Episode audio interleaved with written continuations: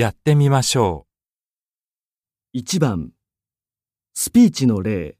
1今日は日本の鍋料理についてご紹介します。皆様、鍋料理をご存知ですか？どうぞこの写真をご覧ください。日本の鍋料理、有名なすき焼きの写真です。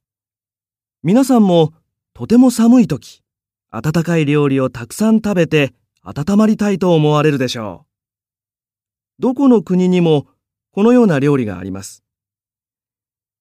日本では魚やシーフード、鶏肉、時には牛肉や豚肉、そして野菜をたくさん入れて鍋料理を作ります。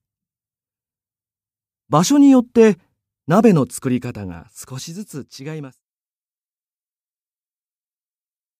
今日は日本の鍋料理についてご紹介いたしました。ご清聴ありがとうございます。